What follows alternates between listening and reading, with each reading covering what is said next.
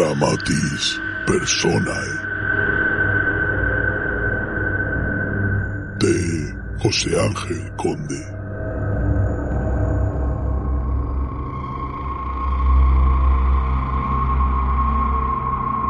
Porque el teatro no es esa escena en donde se desarrolla virtual y simbólicamente un mito, sino ese crisol de fuego y carne verdadera en donde anatómicamente, por aplastamiento de huesos, de miembros y de sílabas, se rehacen los cuerpos y se presenta físicamente y al natural el acto mítico de hacer un cuerpo. Antonín Artau, El teatro y la ciencia.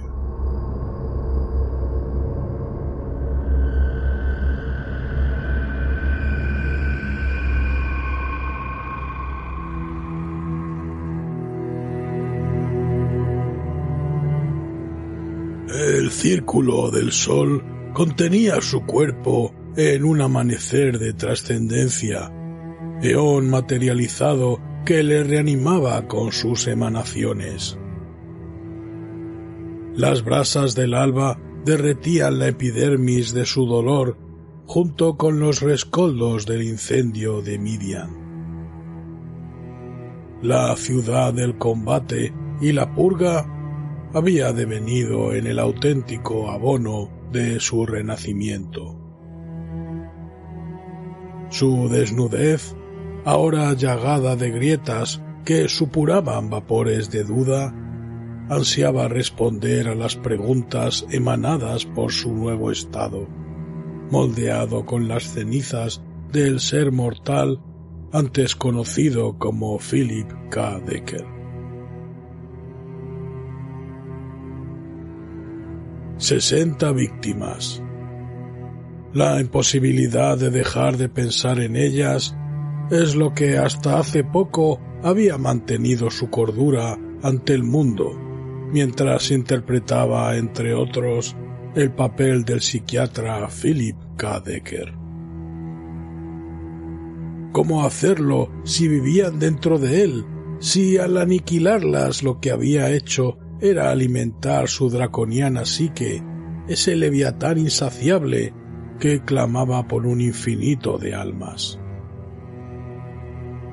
Y ahora este monstruo que vivía en su interior devoraba ávido la suya propia después de que su cuerpo hubiera sido masacrado en las catacumbas de Midian. Masticado, el polvo de su ánima se liberaba para mezclarse con el resto de las cenizas de los muertos de la necrópolis, volando por sus laberintos en una especie de viento que le arrastraba implacable hacia su origen. Había nacido hace cuarenta años dentro de una persona cuyo nombre no era Philip K. no sabía cómo se llamaba. A lo largo de su vida había adoptado tantas personalidades a conveniencia para ocultar su verdadera identidad, la que no podía hacer pública, que había olvidado la mayoría de ellas. No importaba. Su auténtico ser era un eterno presente una eterna hambre que sólo se preocupaba en avanzar a través de su propio camino de atrocidades, y para ello no necesitaba mantener ni una biografía ni una memoria.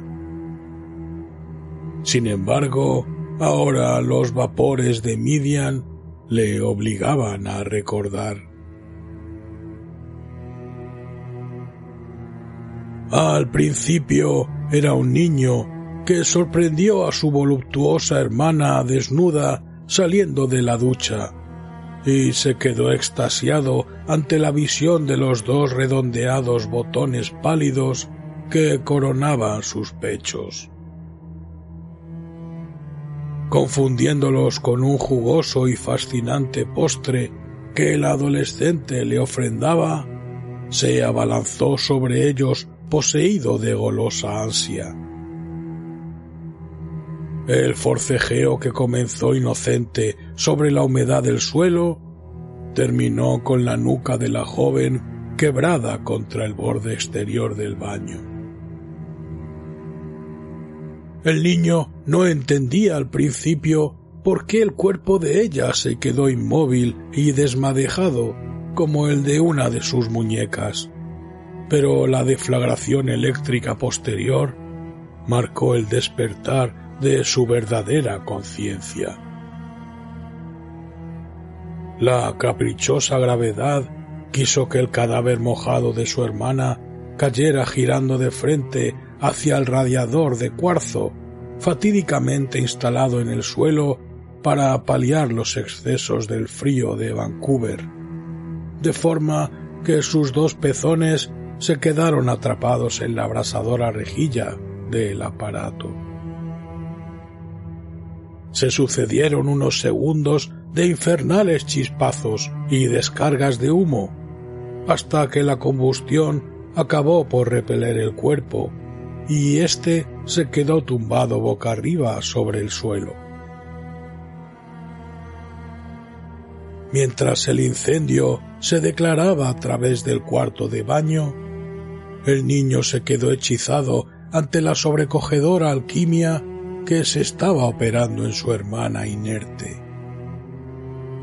Los antes blanquísimos pezones se habían tornado negros como los botones de una muñeca de trapo, y el conjunto del abrasado torso se asemejaba a una cara con esa marciana boca entre sus piernas.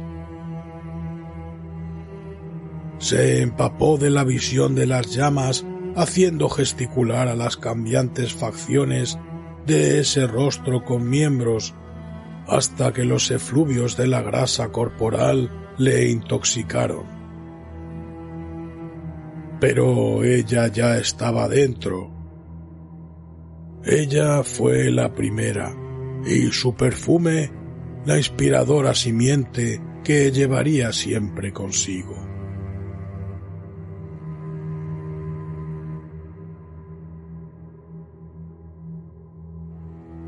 El niño tuvo suerte de que la casa ya había sido consumida por el incendio cuando sus padres volvieron de viaje, ocultando así las circunstancias del crimen que lo bautizó. Pese a su corta edad, ya intuía que para el resto, es decir, los que no eran lo que él era ahora, lo que había ocurrido estaba mal. Y que, por supuesto, aún peor era el hecho de que necesitara volver a tener una experiencia como esa. Así que guardó el impulso durante años siguió siendo el que era, pero ahora también era otra cosa. El frenesí inicial se fue enfriando. Su nueva mente encontró un alivio temporal cuando se trasladó a la costa este para estudiar psiquiatría en la Universidad de Toronto, quizá buscando también respuestas. La certeza futura se escondía en la larva que le habitaba, la cual seguía creciendo y retorciéndose todavía latente e inadvertida bajo el humus de su vida social. En sus incipientes relaciones sexuales empezó a sentir la necesidad de violentar a sus parejas y el tabú consensuado que se lo impedía hizo que las experiencias no resultaran satisfactorias. Quería que sus cuerpos le hablaran como lo hizo el de su hermana. Con el tiempo tuvo que recurrir a prostitutas. Al comenzar el doctorado, se le concedió una beca de investigación en Inglaterra.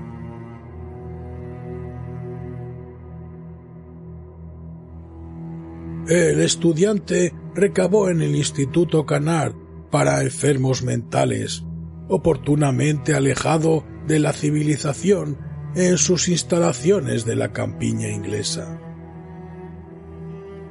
El prestigioso neurólogo Philippe Canard precisaba de investigadores en el campo de la conducta que realizaran análisis de personalidad previos a sus propias operaciones quirúrgicas.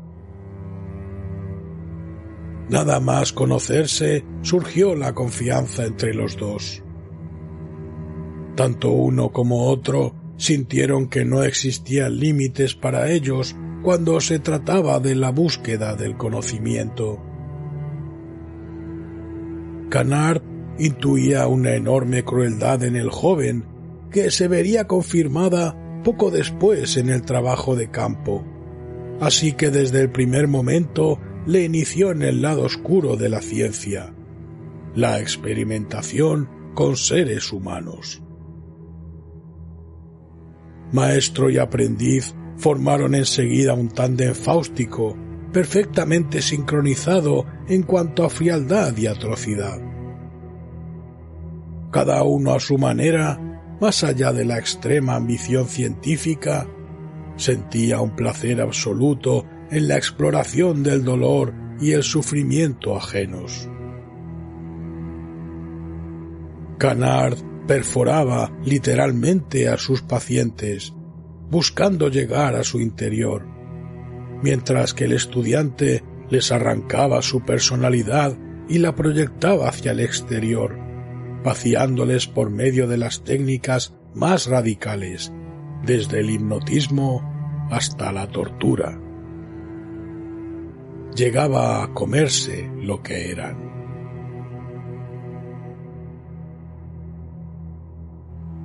El punto mega en el entrenamiento del estudiante, el que marcaría una nueva etapa en su metamorfosis, llegó cuando Canard le encargó el tratamiento de un grupo de pacientes celosamente guardado en el ala del subsuelo que reservaba para los enfermos más grotescos y terminales.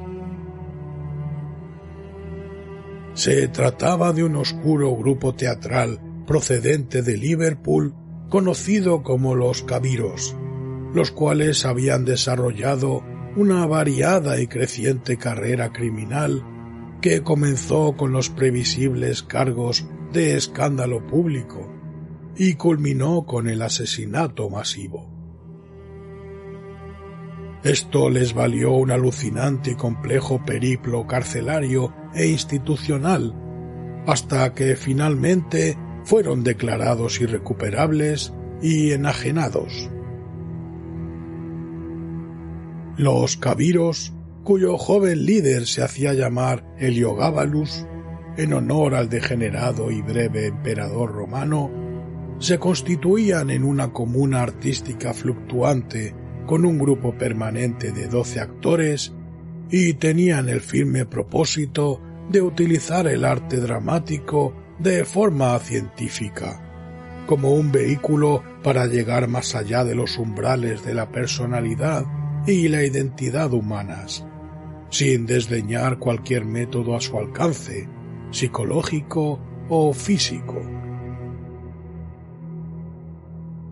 De esta forma, sus ensayos y representaciones públicas se establecían de forma improvisada en función de los resultados y efectos que se iban produciendo a cada momento, en una catarsis creciente que subvertía cualquier tipo de consideración ética o moral.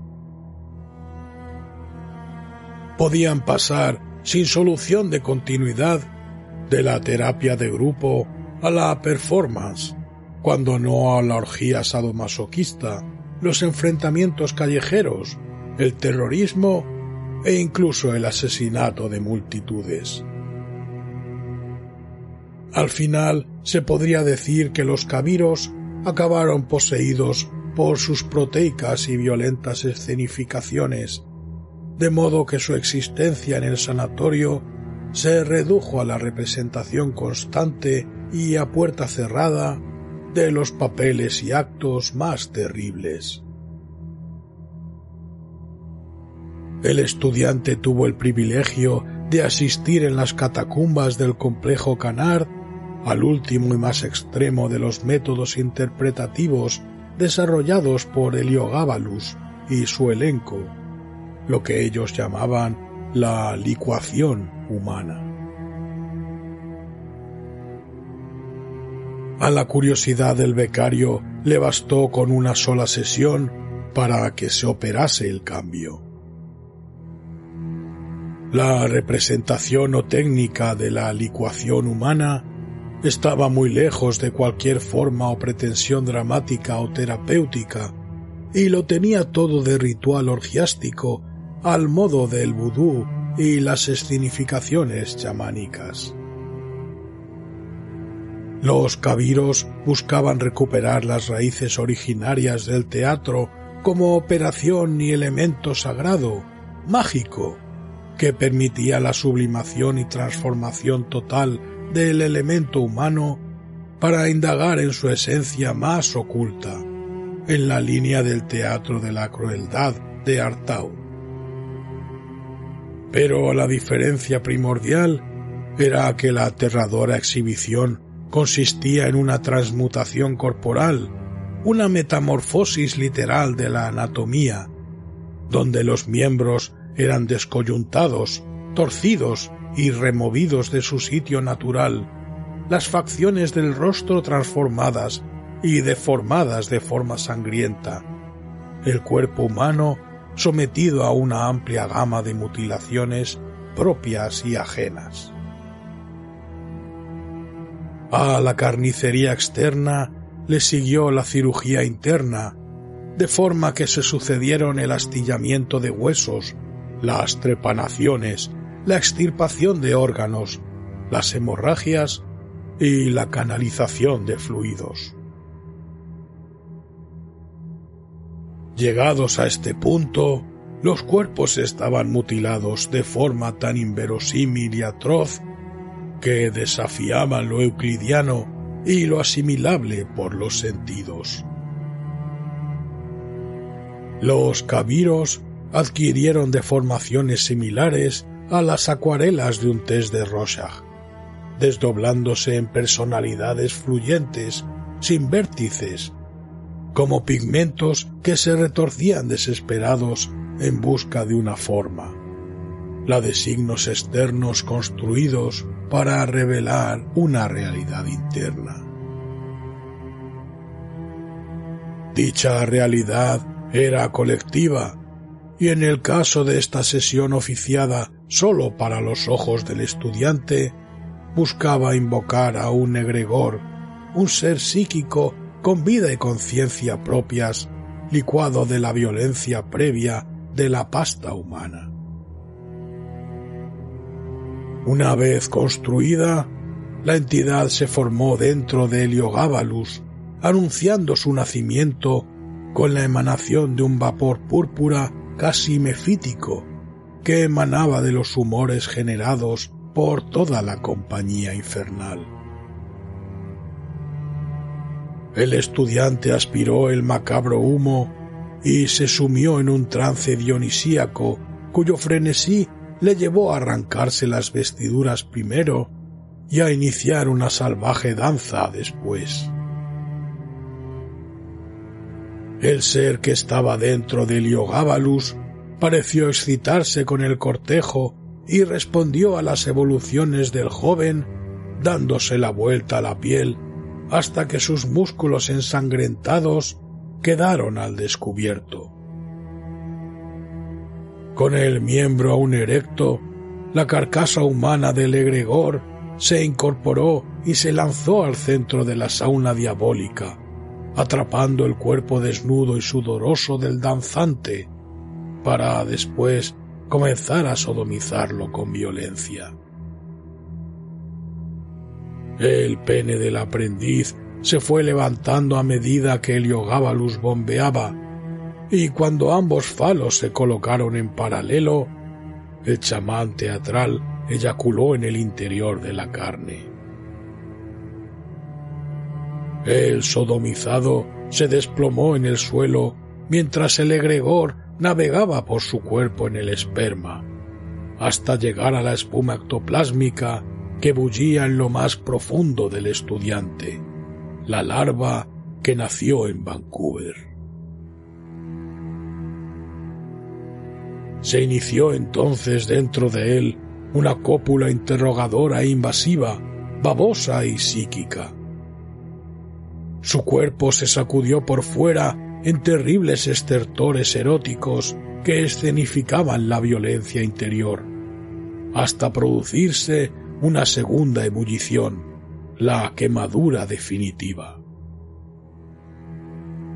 El sexo entre las dos entidades culminó finalmente en una hemorragia dimensional que se derramó en un mar rojo interno. Los sentidos se nublaron y el joven quedó postrado en un estado de catatonia suspendida.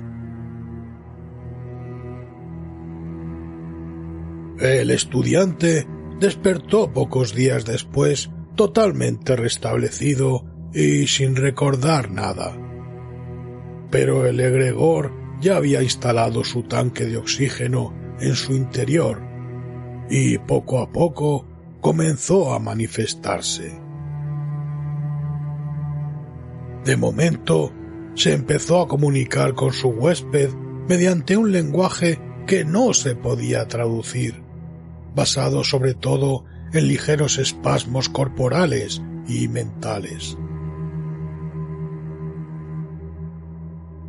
Canard, que había visionado la grabación de la sesión con los cabiros, no quiso perturbar su amnesia, pero su experiencia médica le hacía intuir la lucha interna que se estaba estableciendo dentro del joven, la cual sabía que no se podía reducir a las categorías psiquiátricas conocidas.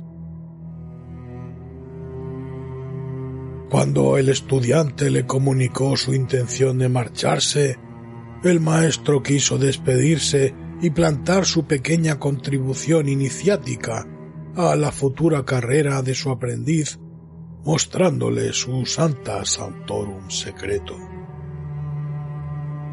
Allí le reveló su antigua membresía en la sociedad martinista, su extensa biblioteca de saberes arcanos y ocultos, y sobre todo la gran búsqueda de su vida, la configuración del lamento.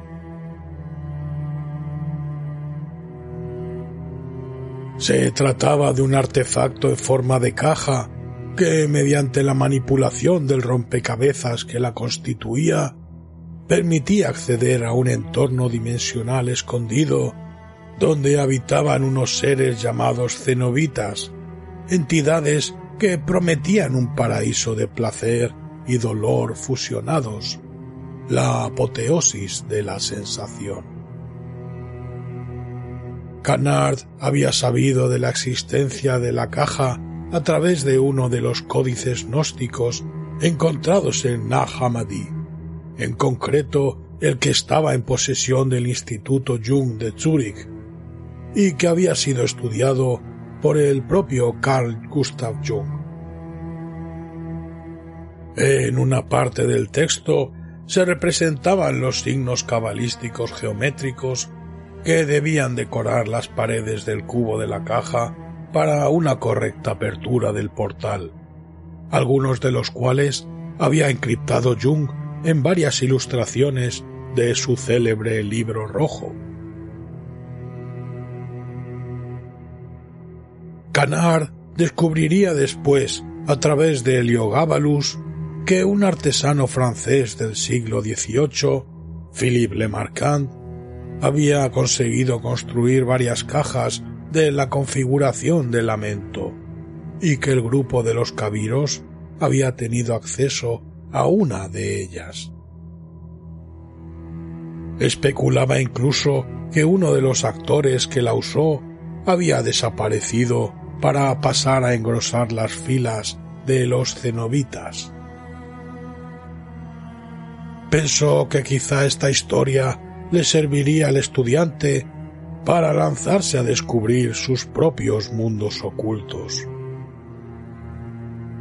Mientras le hablaba, le entregó un ejemplar de Un bestiario del alma de Domingo de Ibarrondo. La etimología de la palabra persona se refiere en su origen latino, como sabrás, a la máscara que utilizaban los actores del mundo clásico. Pero mucho menos conocido es que su significado actual, acuñado por Boecio, fuera el resultado de una serie de discusiones teológicas en torno a los siglos IV y V sobre la forma de conciliar la naturaleza divina de Cristo con su encarnación humana.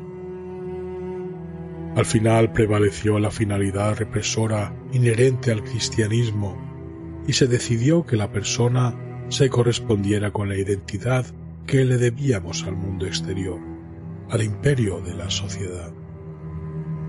Esta persona debía prevalecer sobre la pluralidad de identidades y realidades inconscientes el concepto de ánima desarrollado por Jung. Así pues, existen infinidad de mundos detrás de la realidad cuyas maravillas están más allá del bien y del mal, tan maravillosos y terribles que su sola vislumbre es capaz de desmoronar el orden establecido por la mayoría de mediocres con sus cobardes convenciones. Los que quieran acceder al conocimiento de esas otras realidades, a la trascendencia y la transformación que conllevan, deberán superar todas las barreras físicas y psíquicas, todos los principios convencionales que conforman la máscara, la persona impuesta sobre nuestra conciencia. Para ello, cada psiconauta deberá elegir sus propios medios. Los cabiros eligieron la catarsis colectiva. Yo me he decantado por la ingeniería cabalística de la configuración del lamento. Y tú, tú tendrás que escuchar la voz de tu maestro interior.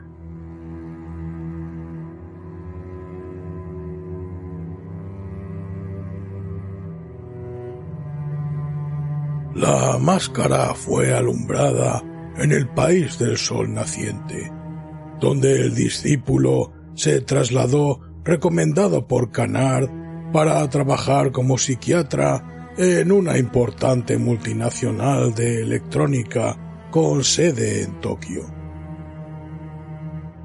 Allí daría terapia a la plantilla de ejecutivos anglosajones sometidos a altísimos niveles de estrés despreciaba profundamente a los yuppies como a cualquier gremio o colectivo social, pero de ellos aprendió que el culto al cuerpo y a la imagen personal podía ser un arma de primer orden para atraer a sus futuras víctimas. También que la violencia de los ambientes del marketing y los negocios era mucho más sencillo ocultar los comportamientos psicóticos. Era la nueva muerte en la que él se quería convertir, el asesinato sin móvil de finales del siglo XX, concebido como una forma de consumo más. Comenzó a entrenar su cuerpo, preparándolo para la explosión en Japón, las comunicaciones del egregor se hicieron cada vez más claras hasta adquirir la forma de una voz humana articulada, similar a un silbido, pero concreta y con personalidad propia, mucho más nítida y presente que las voces que pudiera escuchar un esquizofrénico. El psiquiatra podía notar también que la entidad le empujaba físicamente, intentando dominar sus acciones y hacerse notar al exterior. Sabía que esto sucedería tarde o temprano y además no tenía ninguna intención de impedírselo. Porque el egregor se había cansado de esperar y buscó un momento de excitación en el que le cogió con la guardia baja. Sobre el asfalto de Shibuya improvisó un tatami de furia. La joven Kogal apenas sangró, lo que dio al crimen un aura de iniciación metafísica. Matar era fácil en el escenario multicolor de la megalópolis nipona. Tan solo consistía en eliminar una cara de la multitud colmena, una abeja productora menos en un sistema que hace tiempo que le era ajeno. Ese fue su nipón, el alba de su sol interno, y la futura máscara se encargó de remarcárselo. Sabes que es obra mía y que volveré a hacerlo cuando quiera. No tiene sentido que me ocultes más. Si no me dejas salir, te destruiré. Aunque anunciada, le asustó la violencia y la independencia de la acción de la entidad. En cualquier momento podría arruinar todo y acabar con sus huesos en prisión. Por eso entendió que era necesario negociar con ella y que eso solo podría hacerlo mediante la canalización del ritual. Tenía que buscar la ocasión propicia y acompañarla de la adecuada escenificación que consiguiera la compenetración de los docentes en la materialización de la finalidad común.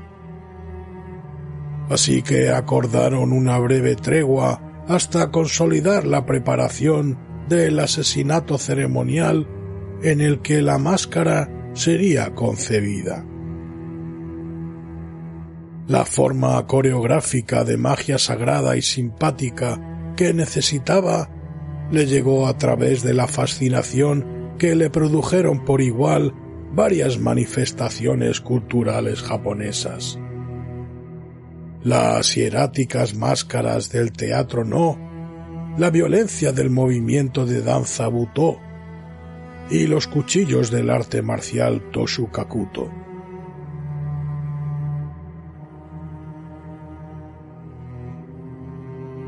La configuración propicia se la facilitó la cualidad de confesor posmoderno que le confería su posición como psiquiatra, la cual le permitía el acceso a los secretos más íntimos de sus pacientes.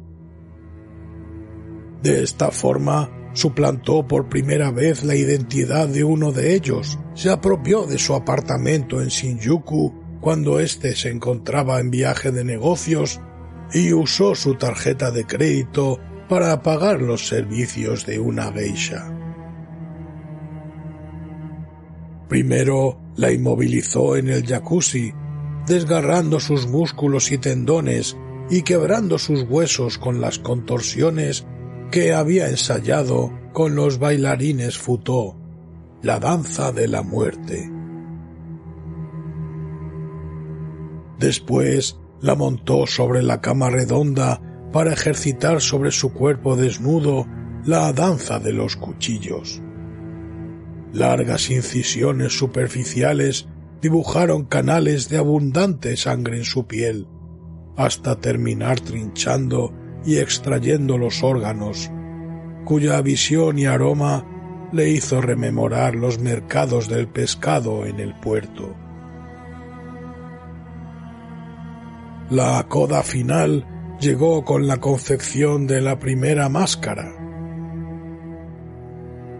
Para su forma se basó en las facciones de su primera víctima después de que su rostro quedara desfigurado por las cuchilladas. Como materiales utilizó greda blanca y parte de la piel del trasero aún palpitante de la geisha arrancada junto con los labios de su boca sublunar, los labios externos de la vagina. La creativa cirugía quedó rematada cuando quemó sus pezones hasta arrancarlos y los colocó en el lugar de los ojos. Esto terminó por provocar al macabro modelador su último orgasmo natural, con lo que el tótem quedó consagrado. En la duermevela del éxtasis flotaron en su mente las palabras del maestro artesano que le enseñó la técnica de confección de las máscaras no.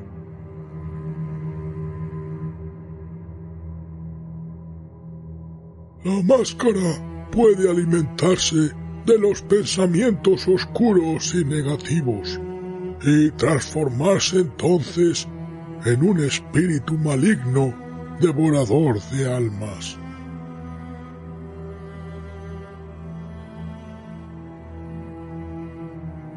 El oficiante del ritual de transferencia observó su propio rostro reflejado en el cristal del amplio ventanal sobre la oscuridad del cielo nocturno de Tokio. Las antinaturales deformaciones de su cara, provocadas por la ansiedad y excitación del egregor, se mezclaban con la metamorfosis de las luces vivientes de la ciudad. El mago se colocó enseguida la máscara que cubrió toda su cabeza, y es entonces cuando el daimon se convirtió en la propia máscara. Él era el terror. Podía dar forma a cualquier tipo de horror, y por eso ya nunca tendría miedo. Decidió llamar al egregor cara de botón los pezones chamuscados de la primera máscara pasarían en el futuro a ser los botones inspirados en las expresiones de muñeca de trapo de los cadáveres que asesinaría. De la misma manera, los labios serían sustituidos por una cremallera igual de vaginal. Lo que contenía la entidad era el concepto sin importar el material o la forma. Desde entonces su enorme abrigo negro fue una sombra letal e invisible nadando en el neón de Tokio y desintegrando la fragilidad inherente a los cuerpos en un gran videojuego sociópata. Su escalada de asesinatos proseguiría en el continente aunque ya poco le importaba cuál fuera el lugar, lo recorrió de costa a costa, segando vidas con su creciente arsenal de cuchillos, de todas las clases y formas. Despreciaba los rostros de sus víctimas y por eso destruía cualquier atisbo de sus facciones, cualquier cosa que pudiera sugerir una identidad más allá de la de un objeto que le proporcionaba placer. Lo que le excitaba era sentir el orgasmo de la muerte, la última descarga. Ya ni siquiera recordaba la que mató a su hermana, porque estaba entregado al frenesí de la sensación. La máscara surgía cuando las voces se acallaban era el resultado de un proceso de filtrado, el otro polo de una corriente de flujo y reflujo en la que su complejísima mente se expandía. Ese trozo de materia que cubría su persona generaba un campo magnético, un circuito cerrado con vida propia, que se sacudía con la violencia de la cola amputada de un dragón. También era el arquetipo del espantapájaros, el guardián del sembrado que ahuyentaba a los cuervos de la muerte con más muerte, la de los infiernos que eran los otros. Lo que la sociedad consideraba una mente enferma era en realidad una supermente que necesitaba desdoblarse hasta inundar un espacio vital inmaterial donde poder desarrollarse. Era como si necesitara derribar las puertas a otras dimensiones paralelas mediante la onda expansiva que generaba la explosión del crimen. Y necesitaba añadir nuevos asesinatos para que el placer de su sadismo alimentara la estabilidad de su conciencia normal. Así, a lo largo de los años, la pareja logró consolidar los cimientos de una convivencia, llevando una auténtica vida en común.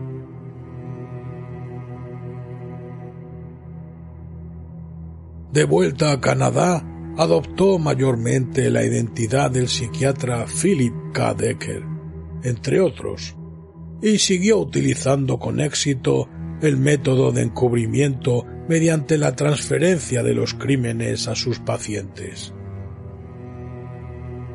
Hasta que se topó con el monstruo humano Aaron Boone, la crisálida que albergaba al ser trascendente conocido como Cabal, el futuro líder de las razas de noche. La ciudad subterránea de Midian ese inframundo donde las criaturas habitaban, se reveló como el lugar donde todos los pecados eran perdonados, precisamente porque dejaban de ocultarse y eran aceptados por los propios pecadores. Esta purificación espiritual tenía su manifestación física en el bálsamo de su dios Baphomet, el cual pasaba a formar parte de la esencia de las razas de noche y propiciaba el deseado y consentido cambio. El paralelismo obsceno de la existencia de Midian le asqueó y le golpeó como una burla infinita. La confrontación y el combate se hicieron inevitables y en última instancia la muerte, esta vez también su muerte. Pero no hubo tal muerte. Solo miembros destrozados, dolor, órganos perforados por su propio cuchillo cuando Cabal Boone le empaló con él. En las grietas abiertas por la lucha, deteniendo su aniquilación y aflorando desde los cuatro puntos cardinales del laberinto de las catacumbas se coló la remanente del bálsamo de Baphomet, el bautista, el que sólo podía dar la vida, nunca quitarla. Ahora el pacto se había quebrado. El egregor se sacudía buscando alimentarse de los ecos de las almas de las víctimas dentro de Decker pero el viento en el que viajaba la esencia de Midian traía el esplendor de sus muertos y repelía las acciones evasivas del daimon. Mientras se mantenía esta batalla de ejércitos espirituales, una espuma brillante comenzaba a plasmar la forma de un ánima femenina procedente del pasado ahora luchaba encarnizadamente en él una trinidad. Peor aún, una legión moviéndose al unísono con las moscas que se alimentaban de su cuerpo y plantaban sus huevos en él, incubando más moscas que volverían a nacer en un ciclo sin fin. Él seguía existiendo, pero sólo adquiría su caótico sentido en la disgregación y ahora él, ahora él seguía siendo el que era o los que era. Cuando las voces callaron, escuchó la palabra. Abre los ojos. Su cabeza era sostenida por alguien para facilitarle la visión del destruido anfiteatro que había sido el altar del dios Baphomet en Midian. Notó que sus ojos no estaban colocados en un lugar habitual, porque ahora era capaz de ver de forma panorámica recogiendo al mismo tiempo lo que tenía delante y detrás, como harían los ocelos de un insecto. Por si esto no fuera poco para desconcertarle, cuando se acostumbró a esta nueva visión, terminó de constatar que sobre la ruinosa base de las sesgadas doce columnas alrededor del escenario circular estaban depositadas las diversas partes descuartizadas de un mismo cuerpo humano, excepto la cabeza. Su grito mudo de comprensión ante la naturaleza de tan horrendo coro se mezcló con las palabras de una voz muy familiar. La ciudad se nombra en la Biblia. La Iglesia, la justicia y la ciencia se habían reunido de nuevo en un templo para conspirar. Las poderosas manos que sostenían su transformada y lacerada cabeza eran las del gigante Eigerman, capitán de la policía de Scherneck, el cual estaba desnudo delante del autor del sermón, lo que quedaba del alucinado padre Asbury. Pero lejos de ser un despojo, ya que había quedado reducido a un tronco cuyo único miembro era su brazo izquierdo amputado hasta la mitad del bíceps, el sacerdote aparecía transformado y lleno de energía. Su cabeza sin pelo y sus ojos vacíos eran consecuencia de las quemaduras del holocausto de Midian, al que había sobrevivido transfigurado con la apariencia de un ser extraterrestre o un demonio. Tras ser bañado en el fuego de Baphomet, Asbury aparecía por fin asexuado como los ángeles a los que adoraba. Ciego, pero viendo con otra luz, como el apóstol de los gentiles. Y su voz estaba investida con la fuerza y la inspiración de un profeta. Los madianitas también eran descendientes de Abraham y al principio adoraban a Yahvé, pero su avaricia les llevó a enfrentarse con el pueblo de Israel y con el tiempo se entregaron a la idolatría del Bautista, el Baphomet. Eigerman depositó su cabeza en el suelo frente a Asbury y comenzó a recorrer la columnata de carne llevando una pequeña vasija de cerámica. Mientras el nuevo profeta proseguía con su críptico sermón, el gigante untaba su mano en el plasma azulado y fosforescente que contenía el recipiente y dibujaba con él una serie de signos en las doce partes descuartizadas del cuerpo del asesino. El nombre de Dios encierra la gran clave TEM o HP abreviatura de Templi Omnium Hominum Pacis Para sus adoradores, Él es el Padre del Templo de la Paz de todos los hombres, el Dios nómada de los inadaptados y los marginados, el que va allí donde el pecado y la culpa suplican ser espiados. Poco a poco se hizo evidente que los signos que estaba grabando Eigerman eran los mismos que aparecían en el rostro metamorfoseado de la criatura antes conocida como Aaron Boone, Cabal, el nuevo líder de las razas de noche. No necesitó realizar un gran esfuerzo de memoria para confirmar que eran similares a los que conformaban el diseño de las seis caras de la configuración de lamento.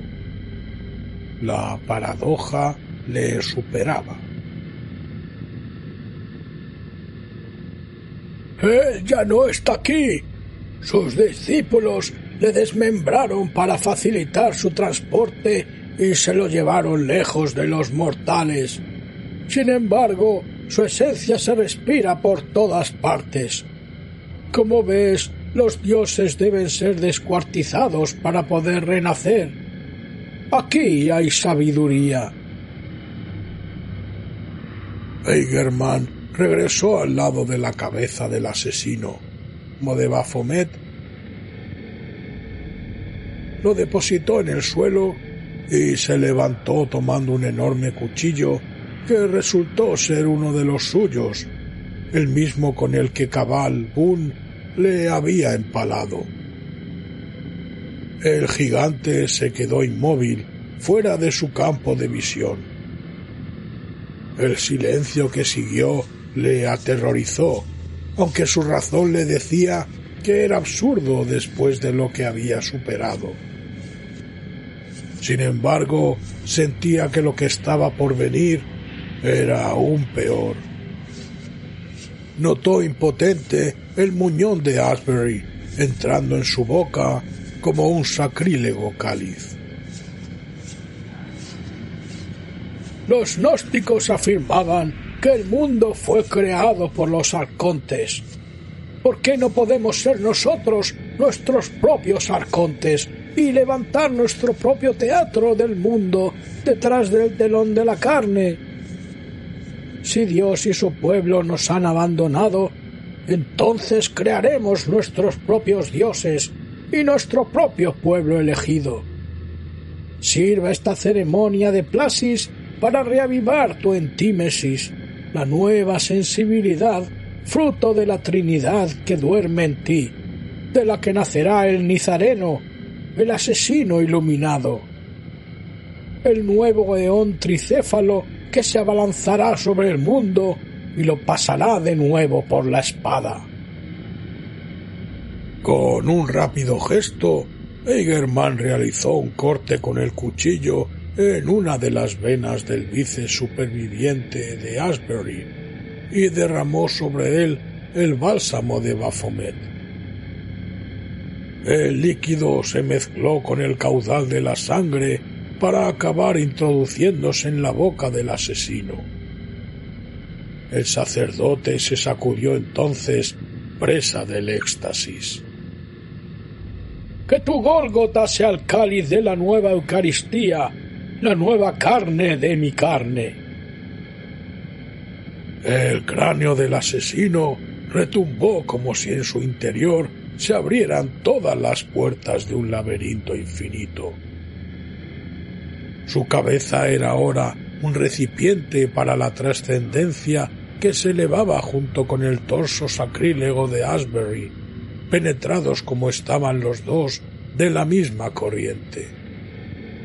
Los dos quedaron flotando sobre el suelo del altar, dentro de una columna vertical de viscoso fuego azul, en una parodia del anterior sitial de Baphomet.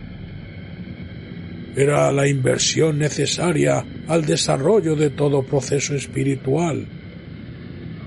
El asesino seguía sin poder articular palabra. Asbury invocó al espacio geométrico para que modelara la forma.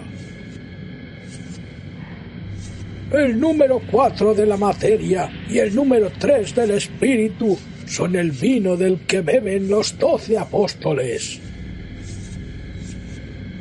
La espiral azul surgió de la rosa de los vientos del anfiteatro, levantando las doce partes arrancadas al asesino y haciéndolas girar en una evolución centrípeta hacia el pilar de los dos oficiantes.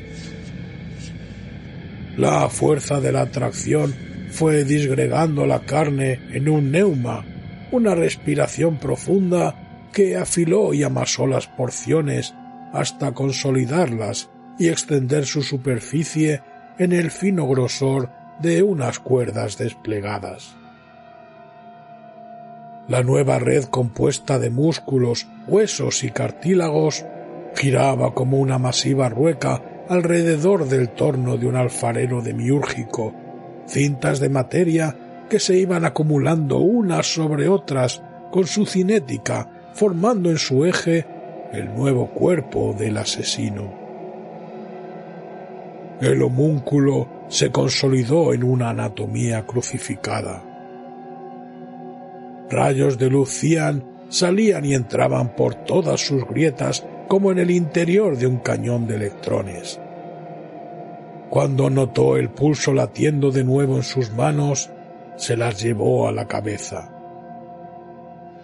Los dedos entraron en las grietas faciales mientras las recorría un bosque de venas que se retorcían y entrelazaban sobre su cráneo. Buscando el dolor que le reanimara, los aguijones de sus uñas rasgaron la piel y ésta se abrió como un prepucio, revelando el nuevo rostro producto de la fusión, la cabeza de la máscara. El fluido azul terminó de inundar la necrópolis y las galerías de Midian se convirtieron en un cielo bajo la tierra. Su cuerpo dentro del sol de león marcaba el momento del alumbramiento. La convulsión interna partió sus costillas y los pechos de ella salieron ansiosos de los suyos. No tenía sentido esperar más.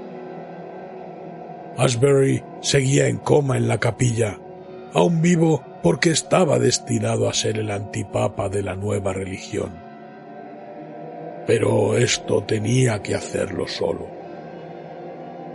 La metamorfosis le había convertido en un arma y como tal podía usar cualquier parte de su cuerpo. Así que se arrancó dos huesos mezclados con cartílagos de sus piernas y formó con ellos una larga espada de dos hojas. Los filos entraron limpiamente en su espalda, como si su carne hubiese estado esperando con ansia encontrarse a sí misma en ese abrazo definitivo. Como un resorte, abrió la espada, y las hojas se separaron arrancando el armazón de las vértebras, soltando una descarga eléctrica que confundió con un orgasmo. En su placer primigenio sintió las caricias del ser que se retorcía suavemente abrazado a su médula espinal. Por fin el telón de su mutilación se abrió para que entrara en el mundo un nuevo personaje largamente añorado. La mujer se llamaba Norea, la que daba el conocimiento. Su hermana.